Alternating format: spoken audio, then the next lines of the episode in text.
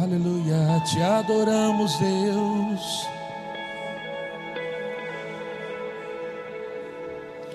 Te adoramos, Deus, na beleza da tua santidade. Te adoramos, Deus,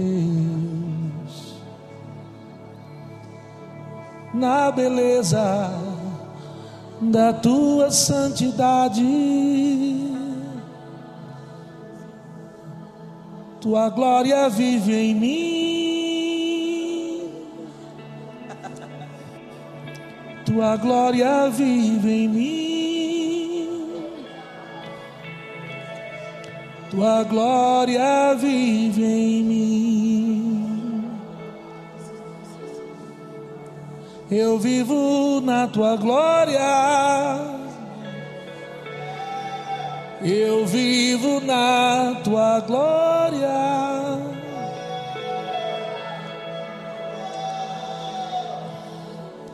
Tua glória vive em mim, Senhor.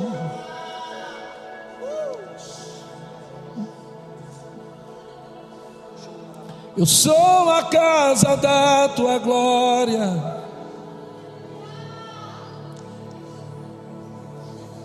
Casa viva me fizeste,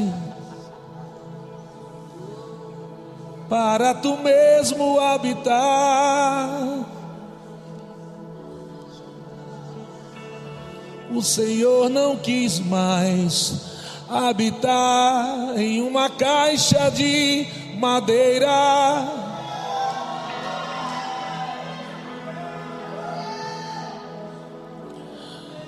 E então decidistes criar uma casa viva.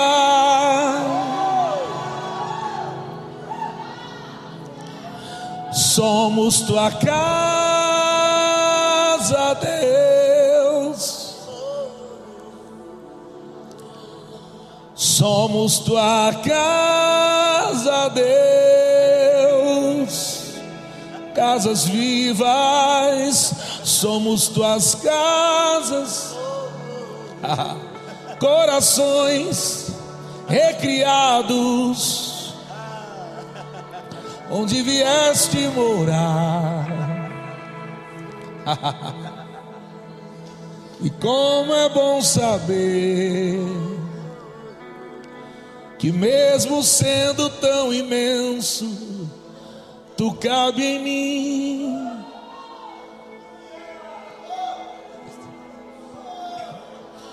Porque fizeste o nosso espírito do tamanho de ti. Uh. ha, ha, ha, E a tua palavra diz que há um rio. Há um rio cujas correntes alegram a cidade de Deus, a morada do Altíssimo, que sou eu.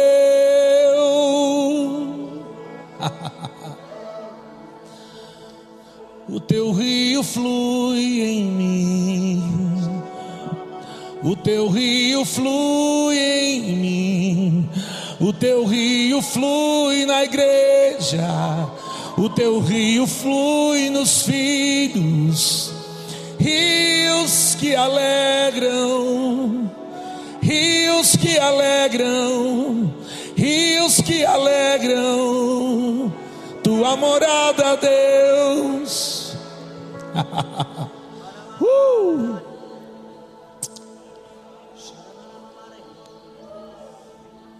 A Bíblia diz que o Senhor está no meio, no meio desse rio. Há um rio cujas correntes alegram uma cidade, a morada do Altíssimo E Deus está no meio desse lugar, dessa morada, desse rio que está correndo. Ei, irmão, o que é que você está fazendo nas margens?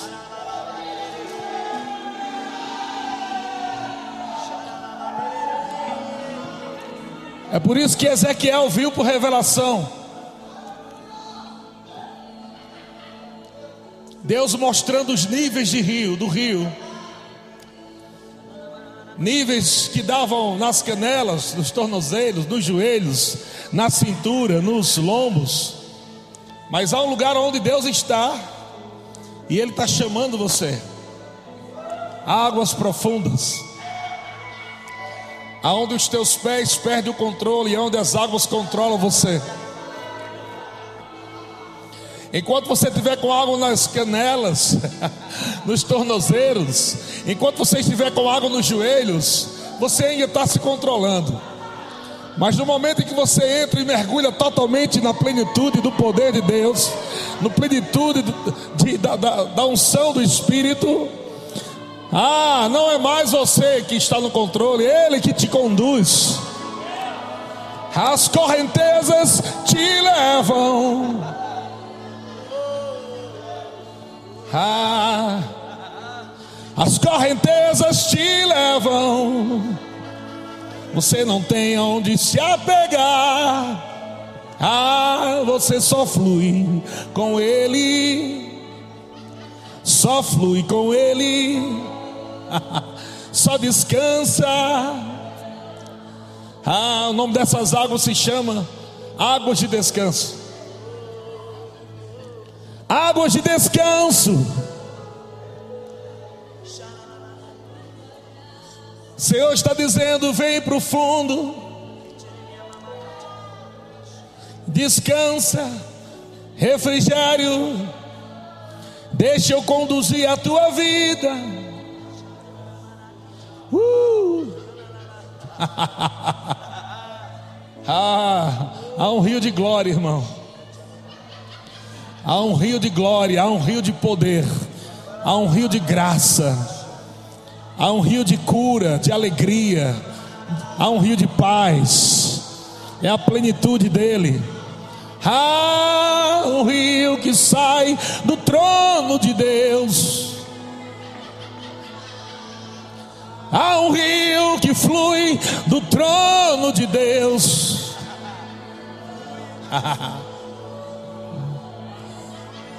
Eu declaro esse rio do Espírito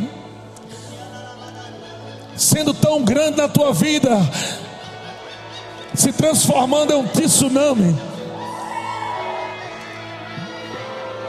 aonde nada vai poder destruir você, mas esses rios virão como poder de Deus, como unção do Espírito para despedaçar todo jugo, todo peso. E esse rio vai arrastar tudo aquilo que estava querendo parar você. E esse rio não traz destruição para a tua vida, mas vai trazer destruição para as obras do diabo. Yeah! É o rio da glória é o rio de Deus. uh!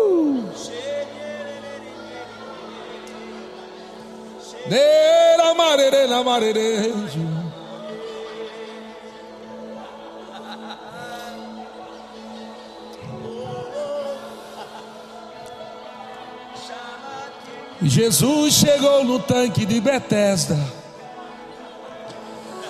E ele viu águas que se moviam sobrenaturais. Águas sobrenaturais. A Bíblia diz que um anjo movia essas águas. E aquele que pulasse primeiro naquelas águas eram curados de qualquer tipo de enfermidade.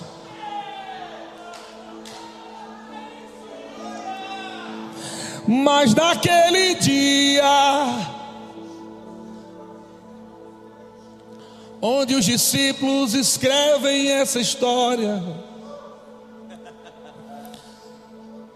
Não fala que o anjo apareceu, mas a plenitude de Deus é quem veio. O Verbo que se fez carne, e vimos a sua glória, glória como do unigênito do Pai.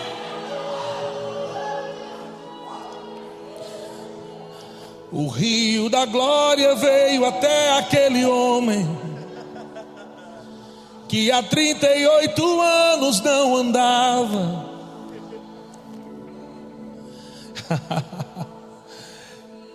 e o rio da glória disse: O que você quer? Que você precisa? Qual o milagre que eu posso liberar para você? Aquele homem chorando, talvez disse: Olha, já estou aqui há tantos anos, ninguém me leva para aquelas águas.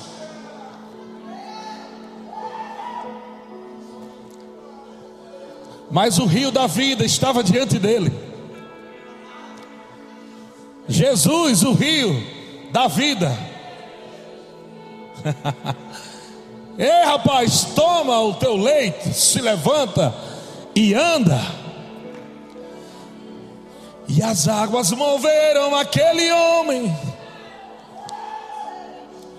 Águas sobrenaturais começaram a fluir. O poder de Deus veio sobre aquele homem, envolveu. E pela fé aquele homem se levantou no poder de Deus.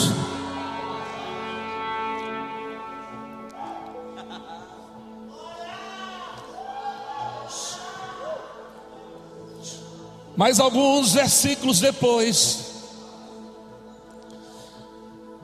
Jesus estava numa festa,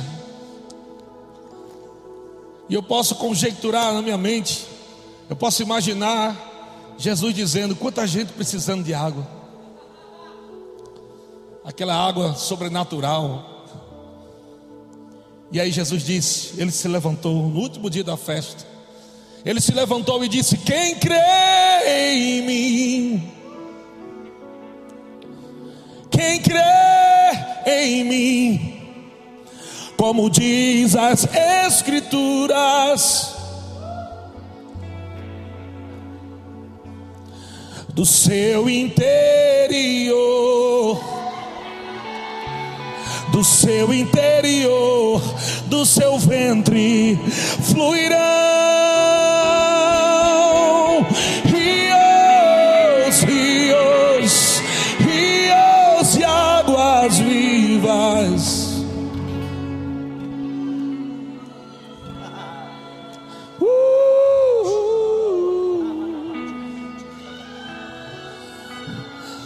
Hoje não precisamos mais procurar água viva em um tanque. Água viva está no seu espírito. Rios, rios, rios, rios, rios, rios que sai do trono de Deus, flui do teu interior Deus está no meio. uh! Uh! Todas as suas soluções estão dentro de você. Todas as suas soluções estão dentro de você. Todas as, as respostas que você precisa está aí dentro nos rios de águas vivas. há uma fonte, há uma fonte. uh, que jorra no seu interior, que jorra para a vida eterna. Oh, há uma fonte. Uh.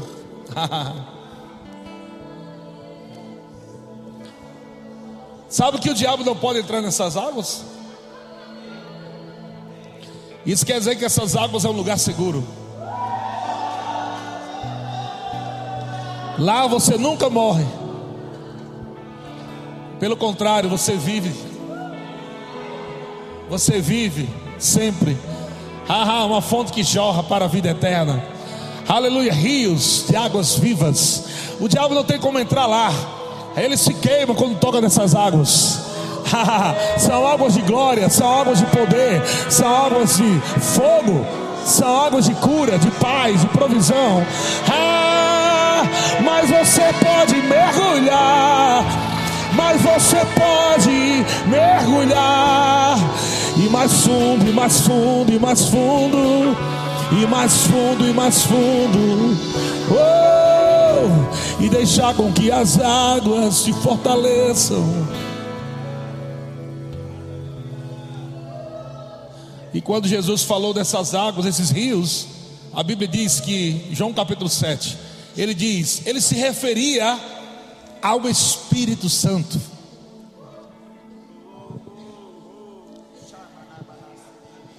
Ele se referia ao Espírito Santo que haveria de vir, porque até aquele momento, o Espírito Santo ainda não tinha vindo. Mas quando ele subiu às alturas, levou o cativo cativeiro. Ah, enviou o outro, o consolador, o exortador, o mestre por excelência ele enviou o guia, Ele enviou o rio, Ele enviou a vida. Oh, ele construiu a casa e mandou o Espírito para habitar. yeah, yeah, yeah, yeah, yeah. Hoje você pode provar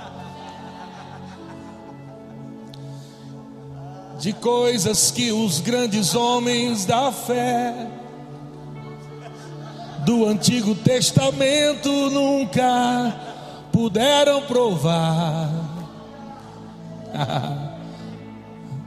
da presença, da glória, da vida dentro dentro, dentro, dentro, dentro, fluindo. As águas do Espírito nunca param. Por que você parou? Por que você está pensando em parar se ele nunca para? Se as águas nunca param de fluir rios de águas vivas, esses rios nunca morrem. Como pode você viver uma vida tão parada por fora, tão triste, se existe água viva dentro de você? se existe uma correnteza fluindo dentro de você, você não pode parar nunca. Você só precisa estar mergulhado nas águas que estão fluindo.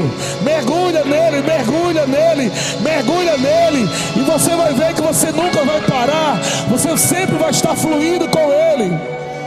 Haha. Haha.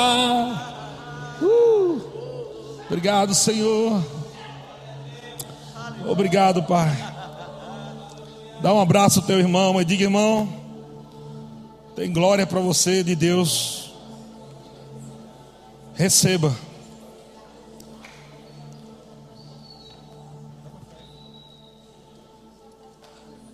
Obrigado, grupo de música. Em Êxodo capítulo 40, no versículo 34. Sabe que os homens do Antigo Testamento faziam de tudo para provar da glória do Senhor.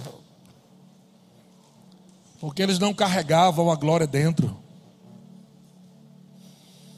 Então eles faziam de tudo que, que podia ser feito dentro da lei do Antigo Testamento, dentro das regras do Antigo Testamento, que Deus estabeleceu não para ser uma coisa pesada, mas já era pesado, por causa da condição do homem.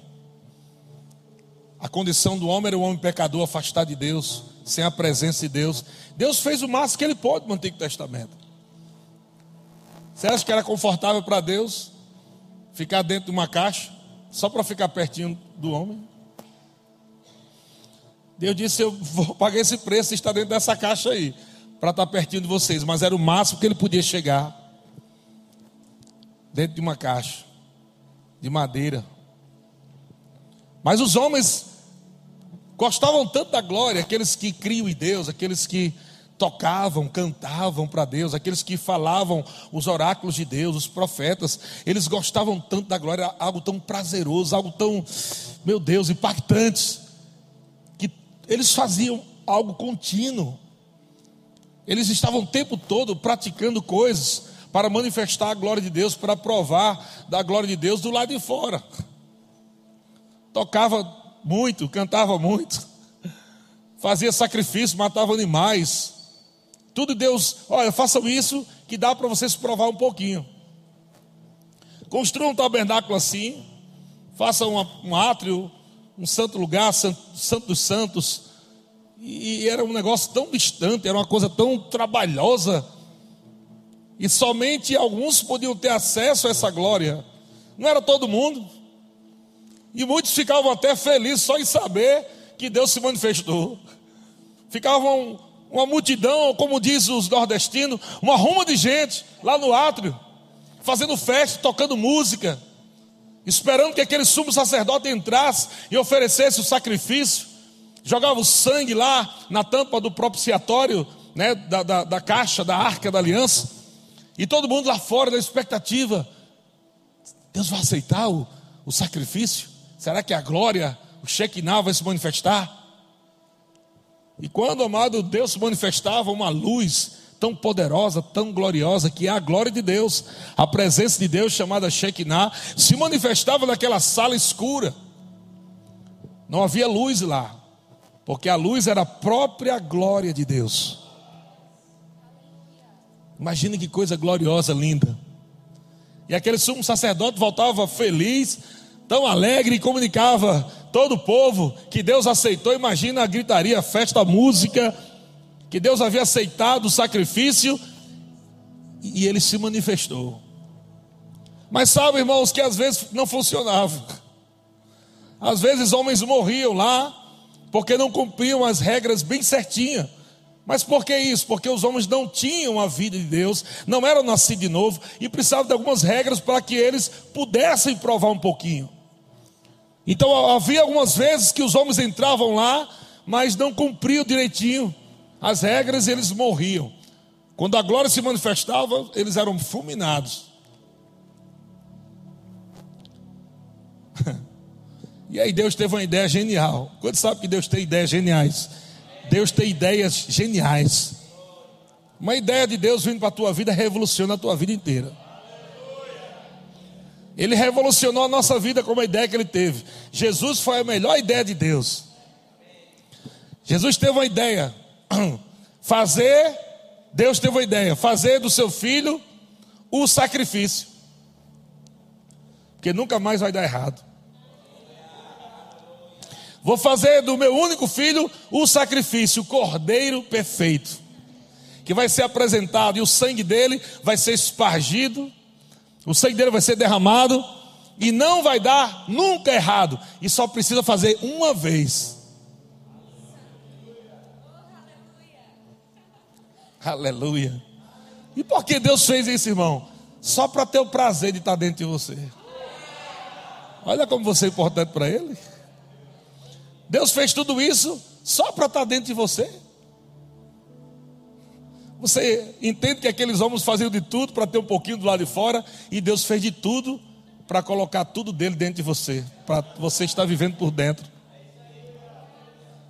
E é só isso que ele quer. É que você viva essa vida que está dentro. E que você viva por essa glória que agora habita de você. Não está mais naquela caixa de madeira, mais não. Agora está dentro de você a glória. Você carrega a glória. Aleluia. De fato, irmão, aquela frase que foi criada por nós. Ah, parece que você tem um rei na barriga. Essa frase foi criada para os crentes, porque na verdade o rei Jesus veio habitar dentro de você E ele habita dentro de você, então você realmente tem um rei na barriga. E o mundo não vai entender isso, porque você vai falar coisas grandes, você vai falar de um Deus poderoso e um Deus grande, e você vai começar a provar coisas de Deus na tua vida, e o mundo não entende essas coisas, e acha que isso é orgulho, é soberbo, mas não, é uma verdade. Sabe que tem muitas pessoas se matando porque não sabe para onde vai, não sabe por que está aqui, não sabe nem por que nasceu. São perguntas tão simples que as faculdades não respondem. E muitos jovens estão indo para as faculdades e não conseguem ter essas respostas. Da onde eu vim? O que é que eu estou fazendo? Quem sou eu? Para onde vou? E muitos não conseguem encontrar essa resposta, estão tirando suas próprias vidas, frustrado de terem nascido. Mas quando você nasce de novo, você encontra todas essas respostas. As crianças do departamento infantil já estão sabendo, porque elas estão aqui. O que é que elas estão fazendo aqui, de onde vieram e para onde vão. Nem chegaram na faculdade ainda. Imagina quando elas chegarem lá, com essa palavra aí, com rema.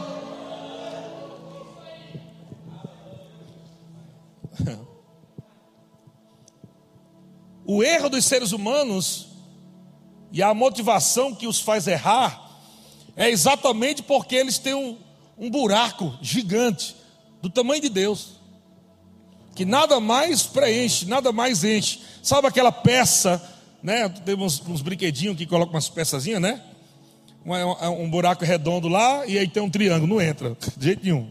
Tem um, tem um quadradão e, e uma pecinha pequena demais, aí passa direto também não encaixa. É, não, não encaixa. Tem que ser aquela peça que cabe naquele espaço.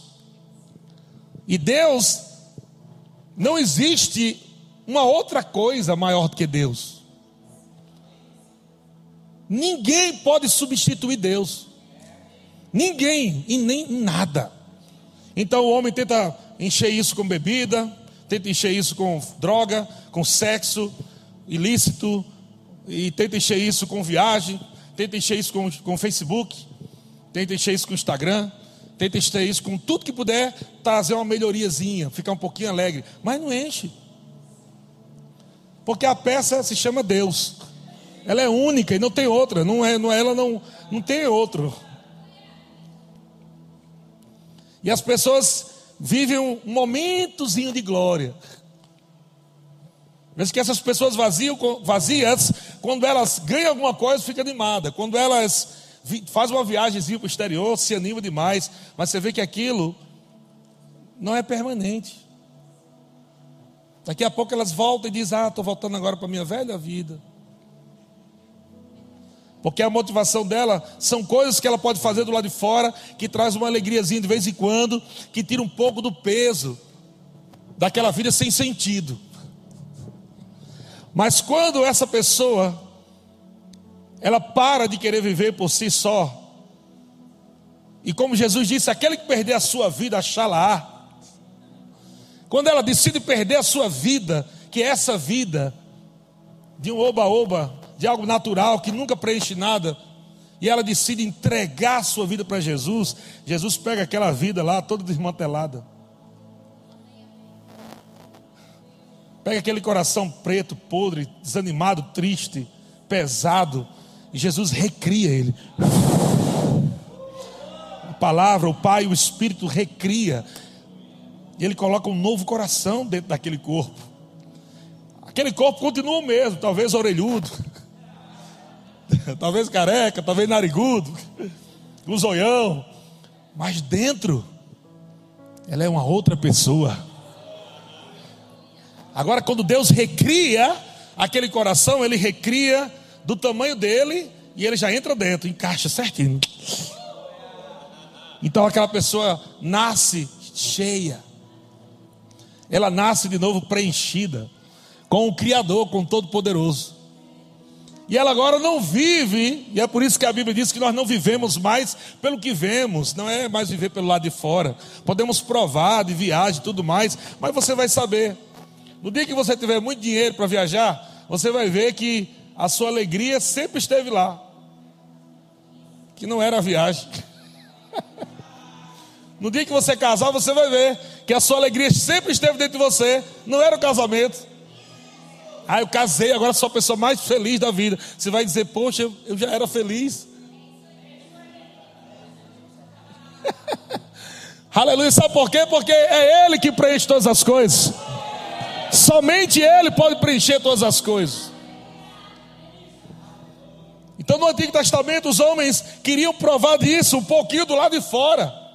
Era o máximo que eles podiam provar. Então, Êxodo capítulo 40, versículo 34, eles faziam coisas boas lá, eles cantavam, adoravam. E a Bíblia diz então: a nuvem cobriu, cobriu a tenda da congregação, e a glória do Senhor encheu o quê?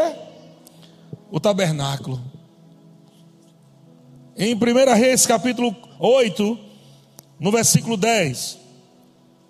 1 Reis, capítulo 8, versículo 10. Diz assim: Tendo os sacerdotes saído do santuário, uma nuvem encheu a casa do Senhor. Veja que nenhum momento está falando que encheram eles. Não fala que a nuvem encheu eles que eles ficaram cheios da glória. Está falando de algo externo. Eles eles amavam só em ver a nuvem entrando. Não, meu, meu, as nuvens do Senhor entrando, olha só. Que coisa maravilhosa. Não está nem falando que estava dentro deles. Eles só vendo a glória se movendo. A nuvem, a nuvem do Senhor. Todo mundo referenciava, se prostrava. A nuvem, a glória de Deus.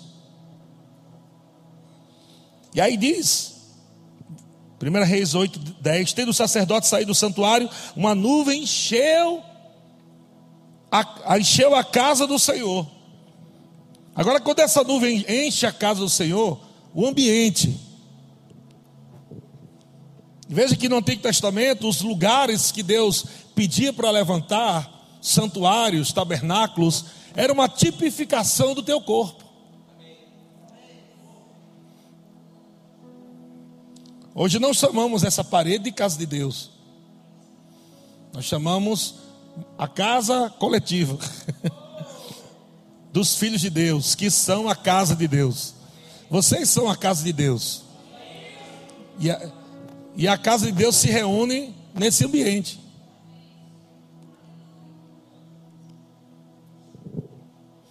Então a, a nuvem encheu. E, ela, e como essa nuvem encheu? Versículo 11 diz: De tal sorte que os sacerdotes não puderam o quê? Permanecer ali. Alguém tem uma versão que não permaneceram ali, é, é, que não permaneceram em pé, não conseguiram ficar em pé. Alguém tem essa versão? Tem, uma, tem a sua? Pronto. Tem uma versão que diz que não permaneceram, não conseguiram ficar em pé. Veja que essa coisa de cair na unção, esse negócio de cair na glória, cair no poder, não é uma coisa que o verbo da vida inventou. Não é doutrina do verbo da vida.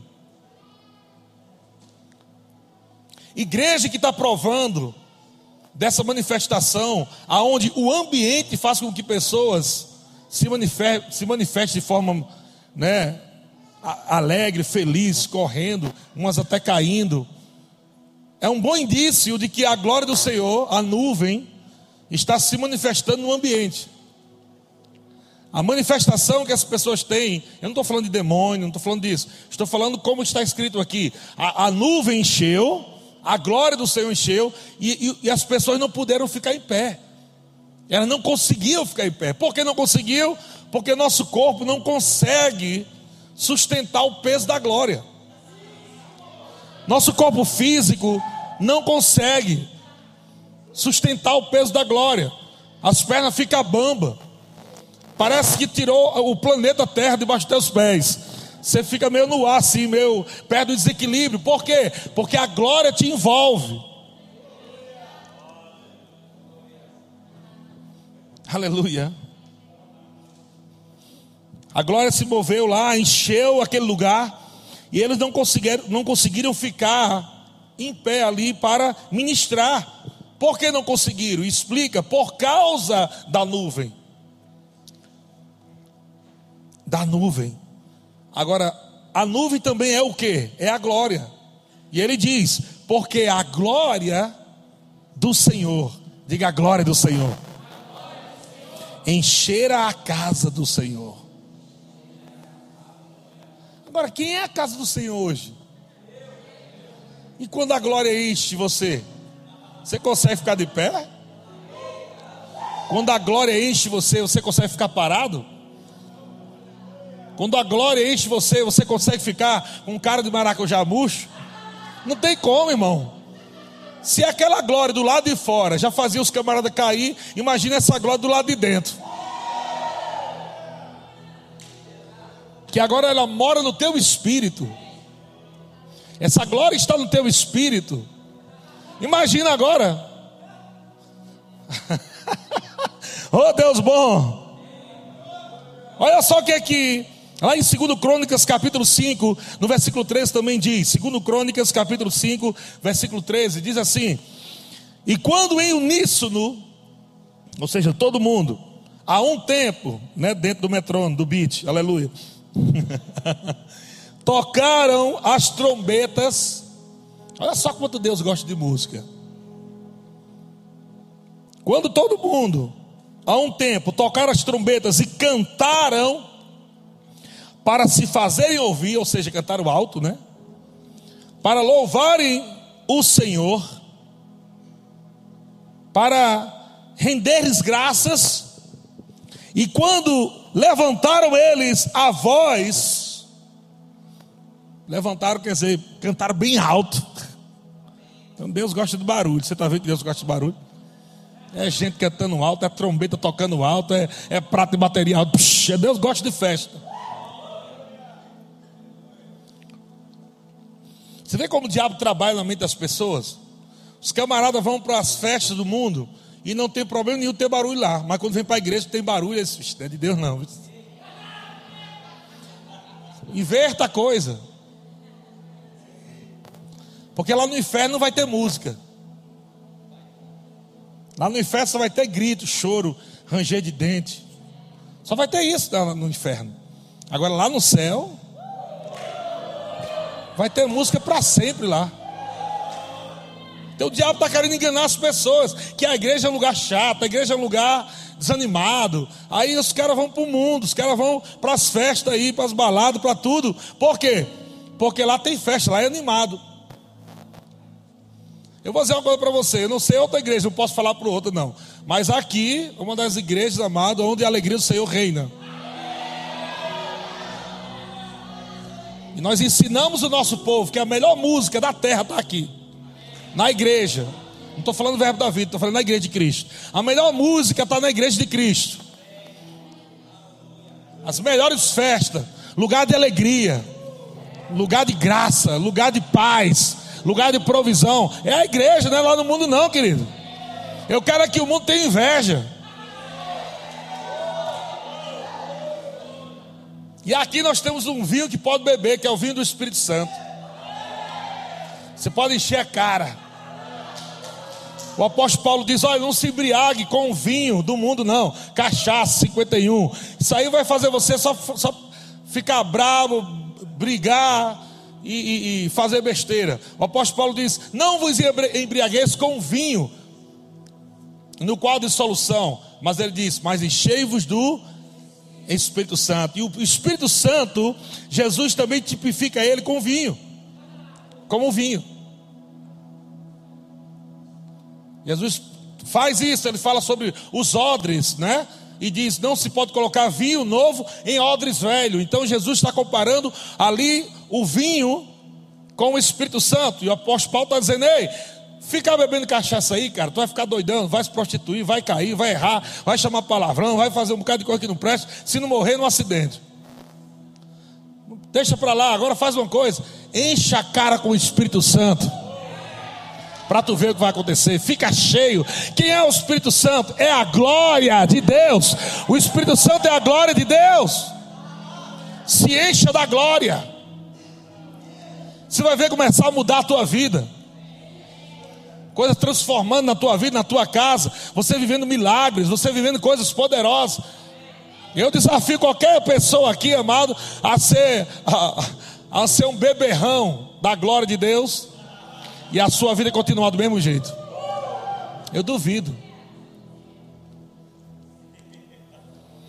Então, quando eles começaram a tocar música, festa, quando começaram a cantar, erguer a voz e outros instrumentos musicais para louvar o Senhor, e eles estavam cantando o quê? Porque Ele é bom, Deus é bom, Sua misericórdia dura para sempre. Então sucedeu, olha só, gente, não parece um pouco aquele texto que a gente leu? Tendo começado a cantar e dar louvores ao Senhor, na ministração passada, lembra disso? Olha só como Deus sempre se manifesta, a glória do Senhor se manifesta onde há ações de graça, onde há música, onde há louvor, onde há gratidão. De Deus começado a cantar, a render louvores ao Senhor, começar a dizer, porque o Senhor é bom, sua misericórdia dura para sempre. Então, isso quer dizer depois disso, ou por causa disso, sucedeu que a casa, a saber, a casa do Senhor, se encheu de uma nuvem. Olha que Paulo fez a comparação. Não vos embriagueis com vinho, no qual a solução, mas se enche do Espírito. Como? Falando entre vós salmos, hinos, cânticos espirituais, ações de graça, música. E tu vai ver a glória se manifestando.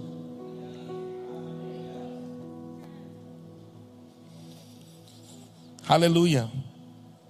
Versículo 14: De maneira que os sacerdotes não podiam estar ali para ministrar por causa da nuvem, porque a glória do Senhor encheu a casa de Deus. De novo, os camaradas não, não conseguiram ministrar. Estava tudo escalado para ministrar, mas o poder foi tão grande que acabou o culto. Ninguém tocou mais, ninguém cantou mais, estava todo mundo no chão. Os camaradas tudo cheio da glória, glória, aliás, tudo cheio não, tudo envolvido com a glória, né? Debaixo da glória, recebendo a influência da glória, aqui no Antigo Testamento. E ele mais fica imaginando, eu tenho que cantar, eu tenho. Puxa, caiu de novo. Eu tenho que tocar minha flauta.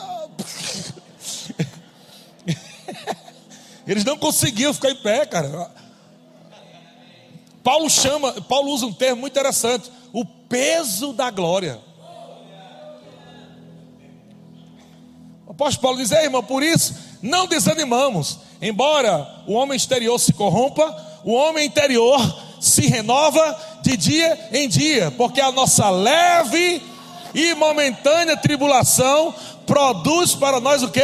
Um eterno peso de glória acima de qualquer ou de toda comparação. E aí ele diz: Ei, por isso, não atentando nós naquilo que se vê. Não fica atentando naquilo que você está vendo, lá de fora. Atenta para aquilo que você não vê, lá de dentro. Porque está aqui a glória, o poder, a vida, o rio fluindo. Aleluia.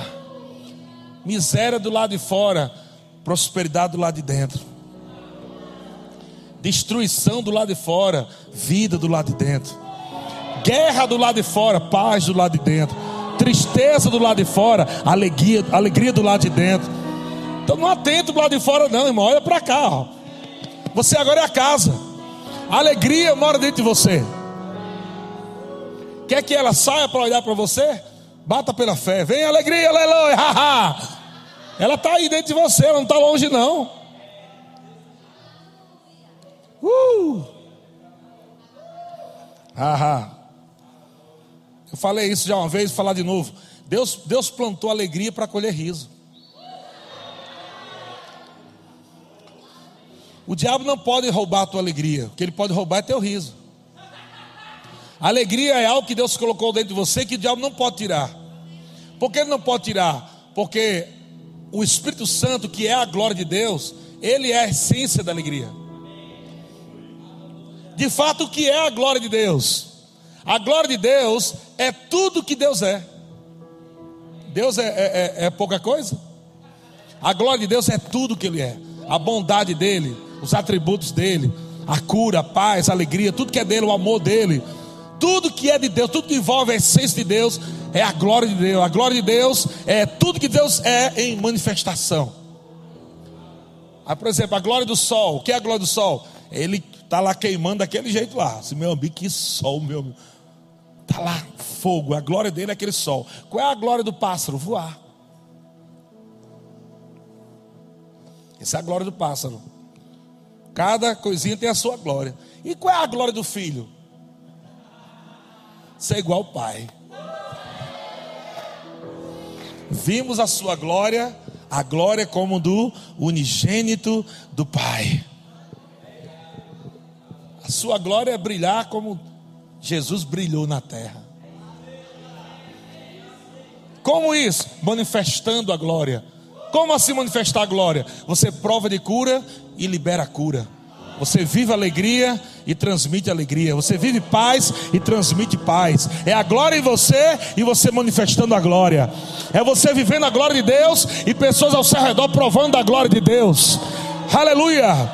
Porque você sabe que a glória está dentro de você, tem alegria. Então, onde você chega, onde houver tristeza, você manifesta a glória do Senhor e a tristeza salta de alegria. Por causa de algo que você carrega. A sua glória é ser como Ele. E você precisa manifestar a glória dele aqui nessa terra. Mas como você vai manifestar a glória dele se você nem está provando na sua vida a glória dele? Como é que você quer fazer o bem se você nem está vivendo o bem?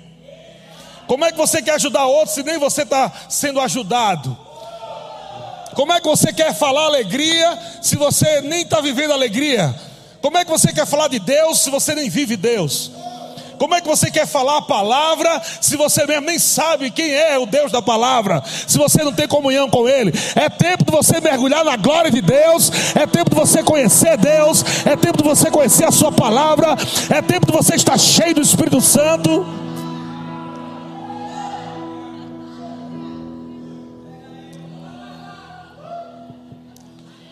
Haha. Você pode até dizer assim, ah, pastor, não concordo com isso, não. Você tem todo o direito de não concordar, mas eu estou falando que está na Bíblia. O apóstolo Paulo diz: Ei, Timóteo, cuida de ti mesmo. Ele não mandou cuidar dos outros enquanto ele não tivesse sido cuidado por ele mesmo. Ei, Timóteo, você precisa se tornar padrão. Não adianta de você falar da glória, do poder, que Jesus é bom, e lá lá lá lá, e li, li, li, li, se você não se tornou padrão. Você precisa se tornar padrão padrão dos fiéis, na pureza, na fé, no amor, na palavra. Se torne padrão. Se encha do Espírito, se encha da glória, se encha do poder de Deus. Comece a viver isso.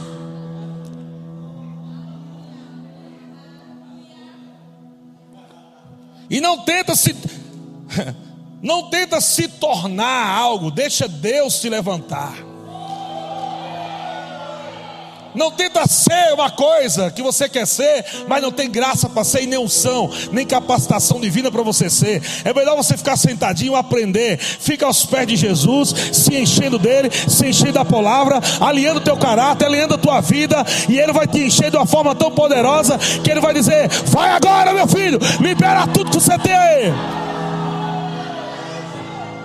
Aleluia. Cheio da glória de Deus.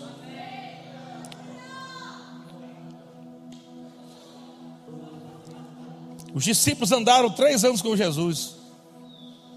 Quer dizer, rema e escola de ministro. rema, a escola rema são dois anos, a escola de ministro são um ano.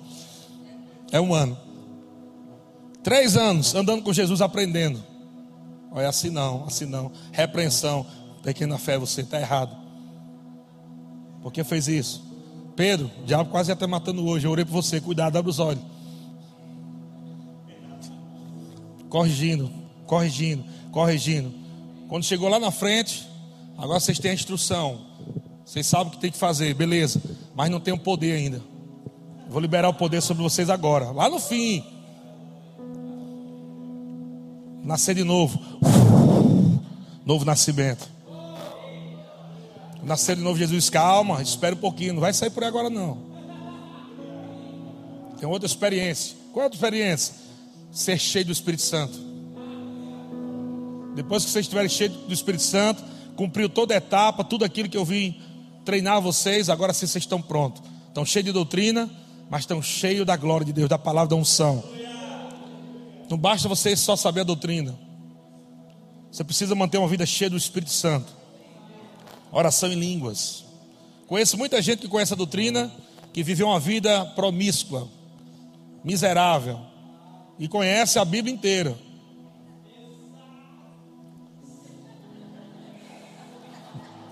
Jesus disse: Olha, errais por não conhecer as Escrituras e nem, são duas coisas diferentes.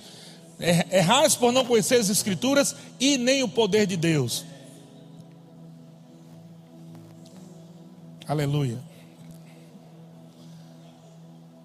Eu já ouvi de pessoas dizendo assim, mas quando você estuda a palavra, você fica cheio. Eu tenho um monte de estudioso aí que virou ateu, estudando a Bíblia. Você entende que não é só você saber da história, não é só saber falar, não é só você aprender como é que fala, como é que aplica as escrituras, falar bonito. Isso não vai servir para muita coisa, não. Se você não tiver ousadia para aplicar isso na tua vida e na vida dos outros. Se você não tem ousadia para aplicar isso na tua vida, irmão, então só fica no âmbito da razão. O apóstolo Paulo aprendeu isso. Ei, estou cansado de, de querer salvar aqueles camaradas que é tudo inteligente. Os, os epicureus, né? Os sei que mais, aqueles camaradas que ficavam naqueles locais. Como é que chama aqueles locais que tinham? Os locais onde os filósofos, né? Eu não sei, eu não esqueci o nome. Os filósofos ficavam lá filosofando. Eu não quero ir para a igreja ficar filosofando, irmão. Por favor, não me convide para ser palestrante. Eu não sou palestrante. Eu não dou palestra. Eu prego a palavra e o poder de Deus. O apóstolo Paulo diz: Olha, porque a palavra. uh, ele falou: quando eu estive entre vós, foi em temor e tremor. E a palavra que ele estava pregando, ele disse, lá em, é, 1 Coríntios ou 2 Coríntios. A palavra que eu estou pregando não consiste em palavras de sabedoria humana. Não, não, consiste. Eu não estou pregando algo que eu acho. Não estou pregando coisa bonitinha, não. Eu tenho que pregar algo que demonstre o poder de Deus. Algo que transforme a vida das pessoas. Mas também que elas olhem para mim e digam, cara, eu quero ser igual a você. É o marido. O marido olhando para mim e dizer assim, cara, eu quero ser um marido igual a você. Cara, eu quero ser um filho de Deus igual a você. Cara, eu quero falar isso assim que você fala. Eu quero me comportar aí fora como você se comporta. Eu quero isso. Então, enquanto eu não sou referencial, irmão, você não se tornou padrão e precisa. Porque não é uma coisa só de pastor, é uma coisa de crente. Todo crente tem que se tornar padrão. Não é só de pastor, não. Não, você tem que andar direitinho, pastor, porque você é pastor. Não, não, não. Eu ando direitinho na palavra de Deus, certinho. É porque eu sou crente, como você é crente. Você é crente, tem que andar direito. Tem que manifestar a glória de Deus. O mundo perdido tem que olhar para você e ver um farol. O mundo perdido tem que olhar para você e dizer: rapaz, tem solução sim. Está aí, eu estou vendo a manifestação da vida desse homem, dessa mulher, desse jovem. Eu quero isso para a minha vida. O apóstolo Paulo diz: Ei, não é com palavras de sabedoria humana, mas em demonstração do poder. A glória de Deus é poder. Aleluia. Olha só, 2 Coríntios capítulo 3. 2 Coríntios capítulo 3, versículo 7. Ele diz: se o ministério da morte, gravado com letras em pedras, se o ministério da morte está falando da lei, do Antigo Testamento, era chamado de ministério da morte.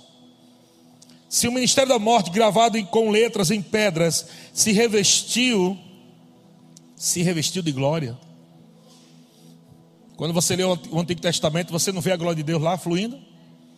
Mar se abrindo, leão virando travesseiro. fornalha virando bronzeador artificial. Você vê a glória de Deus fluindo no Antigo Testamento? Poder de Deus. Mas olha o que, que ele diz aqui, gente. Ele diz: se o ministério da morte, gravado com letras em pedra, pedras, se revestiu de glória, a ponto de os filhos de Israel não poderem fitar a face de Moisés, por causa da glória do seu rosto, ainda que desvanecente, ou seja, não era permanente, como não será de maior glória o ministério do Espírito Santo? Ele disse: Meu amigo, se aqueles camaradas viveram glória naquele tempo, como é que nós não vamos viver uma glória maior nesse tempo? E é isso que eu quero declarar, irmãos. Eu declaro esses rios de salvação, esses rios de vida fluindo a partir de você, por onde você passar. E eu declaro, amado, se levantando um avivamento poderoso em Taubaté, partindo de uma vida de caráter, partir de uma vida na palavra, partir de uma vida de fé e de amor, você vivendo a vida de Deus, a palavra de Deus, o caráter de Deus, de forma tão intensa que você vai arrastar multidões para Cristo. Muitos vão se converter, muitos vão entregar sua vida para Jesus, porque eles olharam para você mesmo. Porque quando eles olham para fora, quando eles olham para o mundo, só vê bagaceira, meu irmão. Só vê morte, depressão, miséria, crise. Mas eu creio que você será exatamente assim, como um farol. Aonde você vai chegar e você vai brilhar a glória.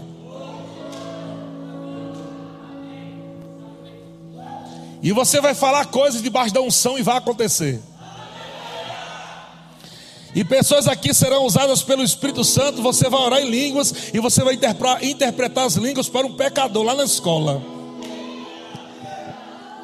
Lá no seu trabalho você vai, vai provar da manifestação do poder de Deus. Os dons do Espírito vão se manifestar lá no seu trabalho. E pessoas que vão chegar para você lá dizendo: Rapaz, eu soube agora que o meu parente, minha mãe, o meu pai, sei lá quem, está com câncer. E você vai ser tomado pela glória de Deus. E você vai dizer: Me leve lá que eu vou orar. E pôs minhas mãos e ela vai ser curada, e ele vai ser curado. E amado, aqueles homens que nunca ouviram da palavra de Deus, vão ver a glória de Deus, vão ver o poder de Deus, a unção do Espírito de Deus, e essas pessoas vão começar a chorar, e elas vão dizer: Eu quero esse Deus, Ele é vivo, Ele é vivo, Ele é vivo. Eu declaro isso, e vai ser nesse ano agora. Vai começar algo nesse ano agora. Algo vai começar nesse ano. Há um fogo, há uma glória que vai fluir da tua vida para 2019. Algo que vai fazer a igreja se expandir na face da terra. Presta atenção que eu vou te falar. A glória de Deus vai ficar tão forte na tua vida que pessoas vão seguir você, você vai ficar até meio, meio perturbado. Por que perturbado? Porque vai dizer, rapaz, eu tenho que melhorar, eu tenho que alinhar as coisas aqui, porque tem muita gente me seguindo. Elas vão estar sendo atraídas pela glória que está em você. Você não poderá mais andar do mesmo jeito. Você não pode mais andar sem caráter. Você não vai poder mais andar errando. Você vai ter uma responsabilidade de que pessoas sofrendo estão sendo atraídas pela glória de Deus que está em você. Anote o que eu estou te falando. Quando você começar 2019, você vai ser como um imã imã de pecadores que estão famintos, que estão sedentos, pessoas que estão querendo mudar de vida, mas não sabem como. Mas a igreja é a tua base, a igreja é teu posto de gasolina. Nada funciona sem congregar, nada funciona sem igreja. Você tem que ir para o posto de gasolina, tem que parar lá para se encher, receber a instrução de Deus, receber a unção coletiva e ficar pronto para Deus. Vai agora, menino, vai lá, joga a rede.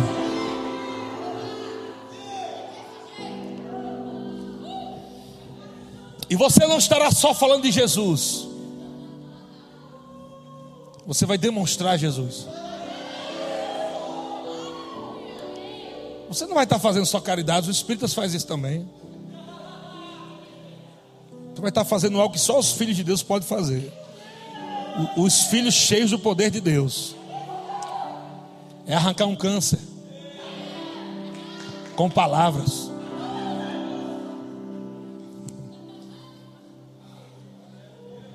É mandar embora o espírito da depressão com um abraço. Cheio da glória de Deus. Demônios vão se manifestar na tua frente por causa da glória. Assim como Jesus chegou, ele era a glória do Pai. Quando ele chegou naquela cidade onde havia dois endemoniados, eles caíram prostrados. Jesus não falou nada. Jesus não disse nada. Só a presença. A glória de Deus é a presença de Deus. Você vai ter experiências esse ano, aonde pessoas vão dizer: Olha, enquanto eu estava conversando com você, parecia que era como algo refrigerando-me por dentro, era como um refrigério. Eu percebi que aqueles pesos que eu estava carregando é como se não tivesse mais. Eu estava com medo, estava com um sino de pânico, mas quando eu estou perto de você, eu sinto tanta segurança. Quando eu estou perto de você, eu não tenho medo. Por que eu não tenho medo? Quando eu estou perto de você. E você vai dizer, porque eu carrego a glória de Deus, a vida, a presença de Deus. Você precisa crer nisso. Creia que a glória, é por isso que ele veio para dentro de você, esse é o propósito. Ei, como não será de maior glória o ministério do Espírito? Porque se o ministério da condenação foi glória, em muito maior proporção será glorioso o ministério da justiça.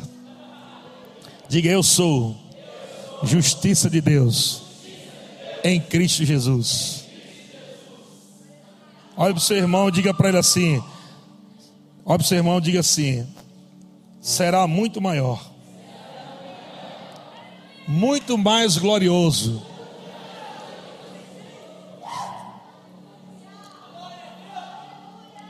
Aleluia. João capítulo 1. João capítulo 1, versículo 14. E o Verbo se fez carne e habitou entre nós. Como ele habitou entre nós? Cheio de graça e de verdade. E vimos. Ela pode ser vista?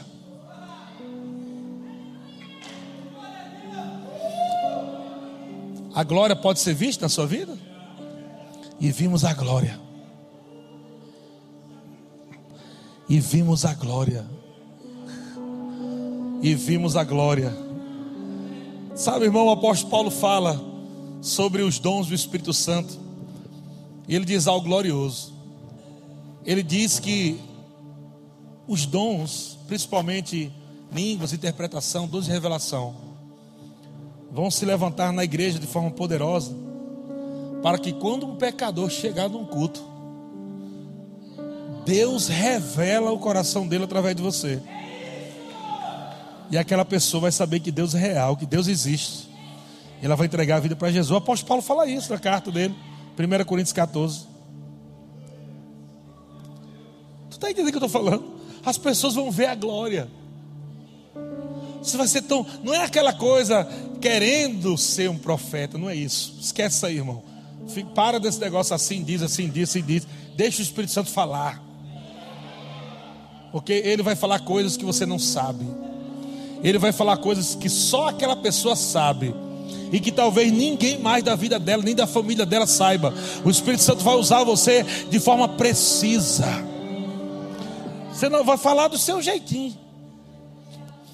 Mas quando você começar a falar debaixo da unção, debaixo da glória do Senhor, você vai mostrar coisas da vida daquela pessoa vai sair graça da tua vida. Não é algo que vai condenar, não é algo que vai derrubar, não é algo que vai acabar, mas vai sair graça. Você vai falar, Deus está me mostrando isso, isso, isso, isso, isso, e tal, e tal, e tal. Aquela pessoa vai começar a chorar e dizer: Como você sabe disso? Ninguém, eu nunca contei isso para ninguém. Isso é ver a glória. Pessoas vão ver a glória através da tua vida. Cara, Deus está em você, cara. Deus está em você. Deus fluiu agora na tua vida. Temos evangelistas aqui na igreja, sabia? Nós temos evangelistas aqui na igreja. O Senhor falou que existem muitos evangelistas nessa igreja. Sabe que o evangelista ele é chamado para os pecadores de uma forma mais intensa, né? Ele prega na igreja e tudo mais também, ensina o povo a como evangelizar, como ganhar alma e tudo mais. Mas ele tem uma, algo forte, a glória dele é ganhar pecadores e curar enfermos. E por isso ele carrega dons de poder. Existem dons de poder do ministério evangelista: dom da fé, operações de maravilhas e o, o dons de curas. E eu vejo pessoas aqui, eu não falei com elas ainda, porque não estão preparados para ouvir isso. Eu só quero que você saiba que você pode ser um deles. E você vai revolucionar. Não somente Taubaté, não. Você vai revolucionar não somente o Vale do Paraíba, não. Mas você vai revolucionar países. Eu declaro Deus levantando, e Ele vai. Deus vai estar levantando aqueles evangelistas daquele tempo lá atrás. Aqueles evangelistas lá, que a fama dele corria pelo mundo inteiro. Mas é porque Deus é quem fazia o nome dele grande. Poder, curas. Eu declaro os evangelistas dessa igreja aqui. E eu vou ver isso em nome de Jesus. Eu vou ver muito deles arrancando aleijado da cadeira de roda. Eu declaro isso em nome de Jesus. Aleluia, as pessoas vão ver a glória, as pessoas vão ver o poder de Deus. Muitos pecadores que zombam de igreja, zombam de crentes, zombam da palavra, elas vão dizer: Cara, eu estou ficando doido. Na minha mente, eu digo assim: Não, isso não é verdade, isso não é verdade. Mas aqui dentro, eu estou vendo que é verdade. Isso é Deus mesmo. Deus vai levantar pessoas para manifestar a glória dele em áreas específicas. Deus vai levantar pessoas que vão cuidar só de homossexuais. Haverá uma graça tão poderosa que esses homens e mulheres vão começar a procurar pessoas cheias da graça de Deus, cheias do poder de Deus, cheias da santidade do Senhor. E sabe por que essas pessoas serão específicas para cuidar disso? Porque esses homens que querem mudar que não querem mais viver assim, eles vão procurar e a presença que está dentro de você vai santificá-los. Eles vão dizer: quando eu estou perto de você, eu nem penso mais naquela vida antiga mais. Tem uma unção diferente, tem uma graça da tua vida. Eu nem quero pensar naquilo mais. Quando eu estou perto de você, eu nem quero aquilo mais. Outras pessoas terão um chamado poderoso aqui, amado. Vão manifestar a glória de Deus para homens e, e mulheres de, na área de, de drogas, de bebida. Quando elas começarem a andar com você, elas vão pegar um copo assim de cerveja de 51, seja lá o que for, vai pegar lá e vai ter nojo. Ela não vai estar assim, porque, porque eu estou com nojo. Sabe por que ela ficou com nojo daquilo? Porque ela andou com você.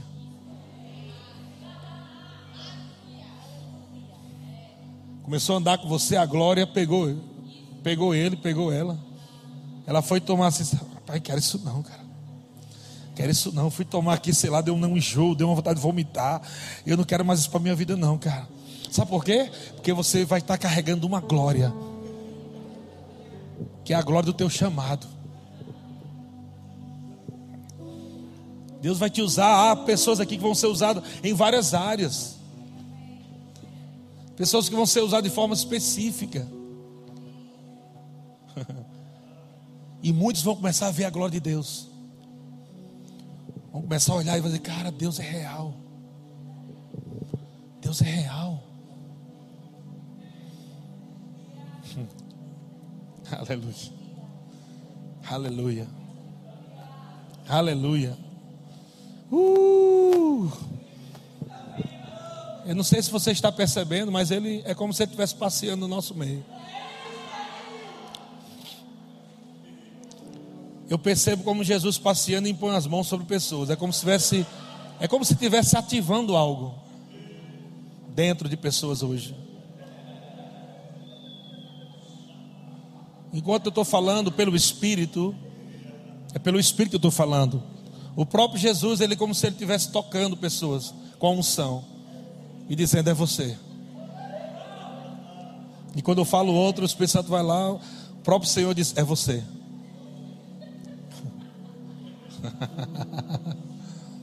Aleluia. Uh, a glória é maravilhosa. Aleluia. Sabe que João está dizendo que ele viu a glória, irmão? Ele não disse só ele viu. Ele disse: Ei, eu e meus amigos, nós vimos a glória.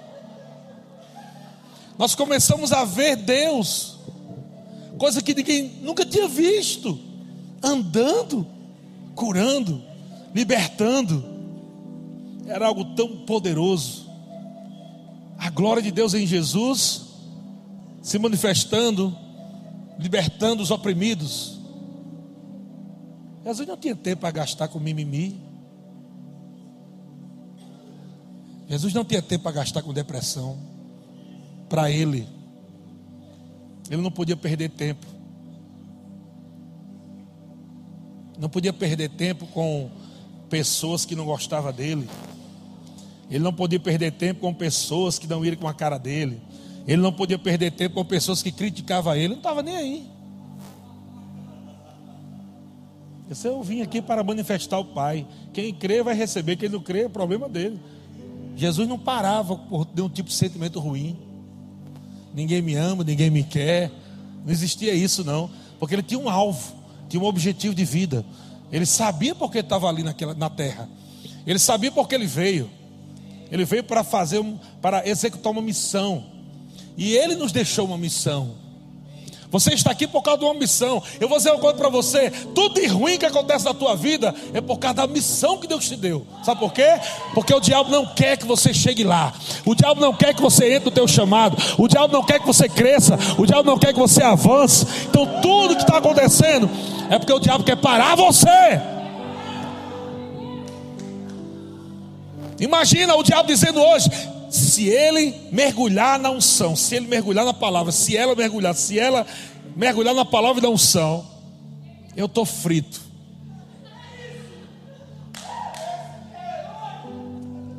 Porque se um só aqui na terra trouxe uma destruição em massa, imagina se todos souberem que carregam o mesmo poder que, que Jesus carregava. Entende porque o diabo quer parar você? Lindão do rei. Entende porque coisas acontecem ruins na tua vida? Não é Deus, não. O diabo está querendo frustrar você. O diabo quer fazer uma cenazinha na tua vida para te mostrar que Deus não existe, que Deus não te ama, que Deus não está com você, que Ele não liga para você, para você ficar contra Deus. Mas de fato, Deus não é teu inimigo e nunca foi. Ele é teu amigo, Ele é teu ajudador, Ele é teu conselheiro, é aquele que estende a mão para te levantar, é aquele que te sara, é aquele que te prospera, é aquele que te cura, é Ele, irmão, Ele é a glória para te salvar, para te levantar, para te fazer feliz de verdade. A vida toda. o plano de Deus é que você devaste as obras do diabo. Você precisa saber disso. E saiba de uma coisa: se Jesus não voltar, se Jesus não voltar daqui a 100 anos, é óbvio que muitos de vocês não estarão mais aqui. E eu estou te falando isso porque você não vai viver aqui para sempre. Então existe alguma coisa que você veio fazer aqui. Não foi só assistir Netflix.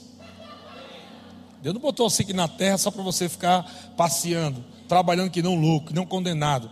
Deus não botou você aqui só para você comprar sua casa, comprar seu carro. Não, isso não é o propósito, porque tudo isso vai ficar.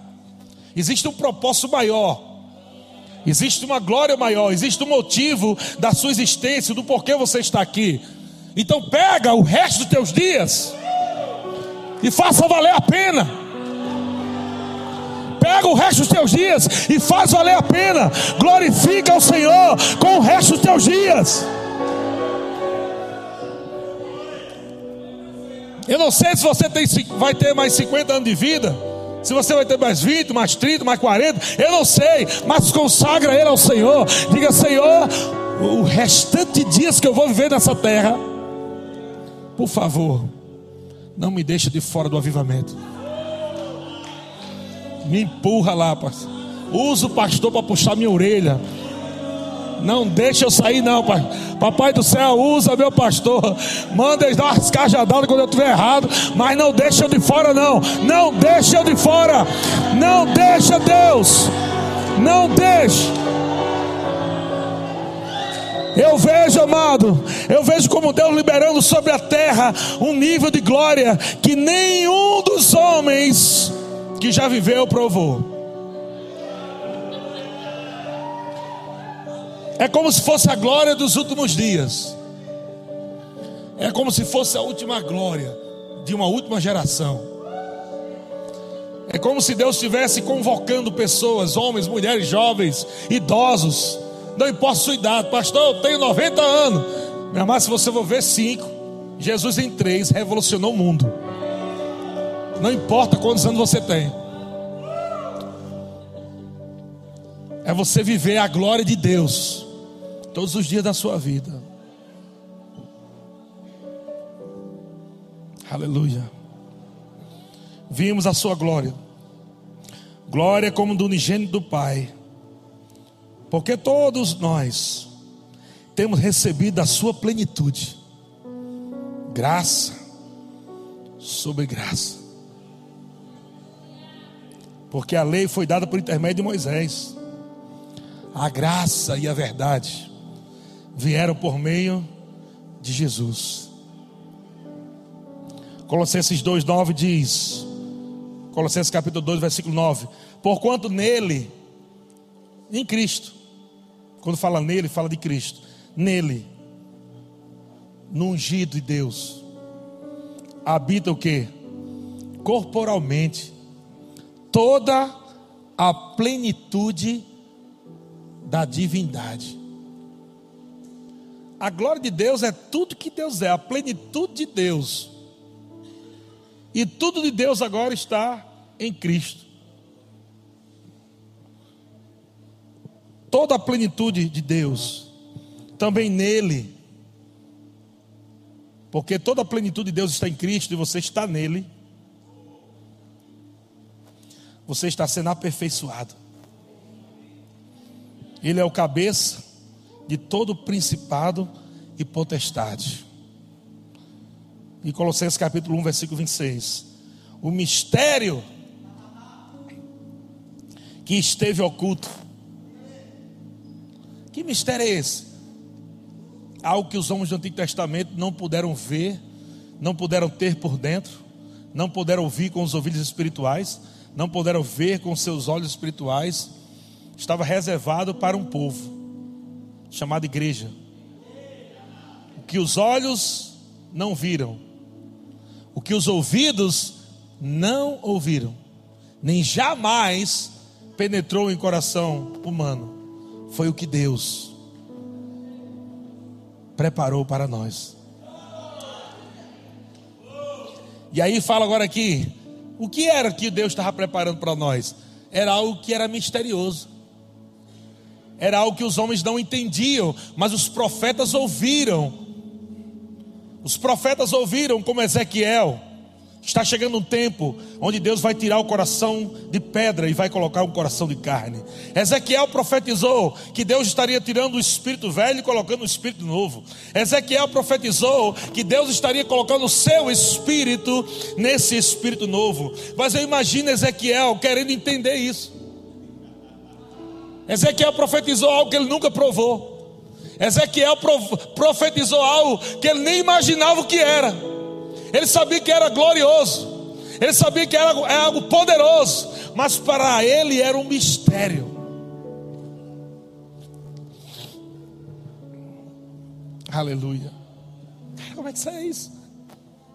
Isaías profetizando sobre bater no Espírito Santo. Por língua estranha e lábios gaguejantes falará o Senhor a este povo. Imagina, Isaías profetizando sobre batido do Espírito Santo, sobre línguas, ele nunca soube o que é línguas. Pai Deus, é eu não sei se Isaías viu no mundo do Espírito a igreja lá no futuro.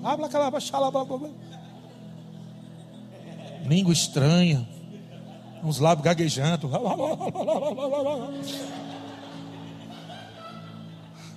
A Isaías viu como a voz de Deus saindo dessas palavras estranhas, interpretação e Deus falando. Diz, rapaz, eu vi um povo, e esse povo falava uma língua estranha, que coisa gloriosa. Esse povo ficava batendo os queixos assim, eu não sei porque eles faziam isso, mas era como os lábios gaguejantes. Mas eu vi o descanso de Deus fluindo eu vi o refrigério de Deus. Eu vi Deus falando com eles. Que coisa gloriosa! E alguém podia ter perguntado, Isaías, mas o que é isso? Eu não sei, é mistério. Mas chegou no nosso tempo. Chegou o povo onde os profetas do Antigo Testamento, eles profetizaram aqueles que receberiam um novo coração, aqueles que teriam o Espírito de Deus dentro deles, aqueles que falariam uma língua estranha, aqueles que provariam refrigério e descanso através do sobrenatural. Chegou o povo, e a Bíblia diz, e Paulo falando para esse povo, vocês lembram que tudo isso era misterioso? Mas o mistério que estiver oculto dos séculos e gerações agora. Agora. Agora, não é no céu não, gente. Agora. Agora, todavia, se manifestou aos santos.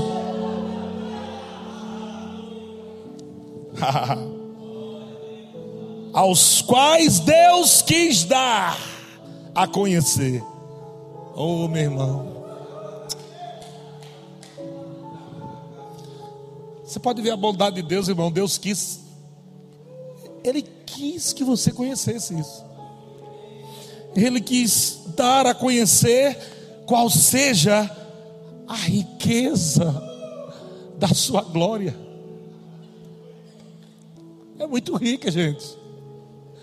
A riqueza da sua glória, deste mistério entre os gentios. Isto é, Cristo em vós, a esperança uh, da glória.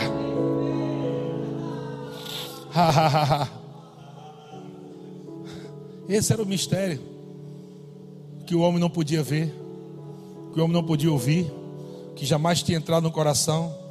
Deus disse: Eu quero com esse povo aí. Eu quero que você, eu quero que você, eu quero que você, eu quero você, eu quero que você saiba, eu quero que você prove, eu quero que você conheça, eu quero que você viva essa glória, aleluia. Enquanto você estará vivendo essa glória, irmão, no, no dia a dia, eu, amado, eu sei que coisas serão atraídas para a tua vida.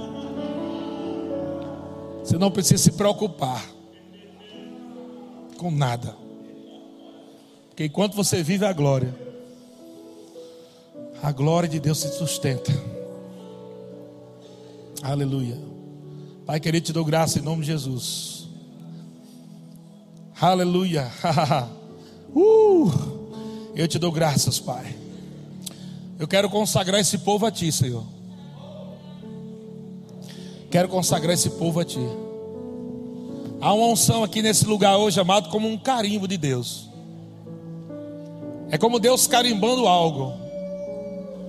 E eu vi no meu espírito pessoas sendo é, galardoadas.